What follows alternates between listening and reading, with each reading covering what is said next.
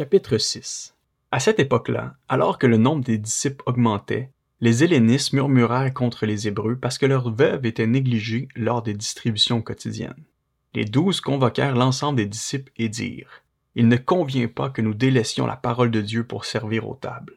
C'est pourquoi, frères et sœurs, choisissez parmi vous sept hommes de qui l'on rende un bon témoignage, remplis d'Esprit Saint et de sagesse, et nous les chargerons de ce travail.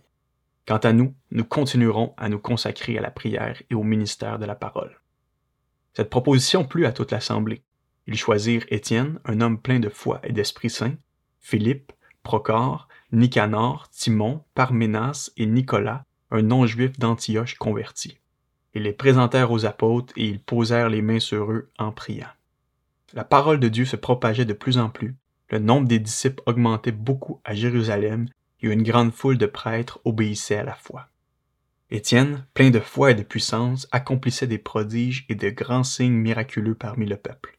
Quelques membres de la synagogue, appelée synagogue des affranchis, des Cyrénéens, des Alexandrins et des Juifs de Cilicie et d'Asie se mirent à discuter avec lui. Mais ils ne pouvaient pas résister à la sagesse et à l'esprit qui inspirait ses paroles. Alors ils soudoyèrent des hommes qui dirent nous l'avons entendu proférer des paroles blasphématoires envers Moïse et envers Dieu.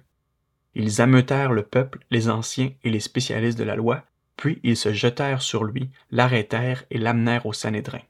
Ils présentèrent de faux témoins qui dirent Cet homme ne cesse de proférer des paroles blasphématoires contre le lieu saint et contre la loi. Nous l'avons entendu dire que Jésus, ce Nazaréen, détruira ce lieu et changera les coutumes que Moïse nous a transmises. Tous ceux qui siégeaient au Sanhédrin avaient les regards fixés sur Étienne, ils virent que son visage était comme celui d'un ange.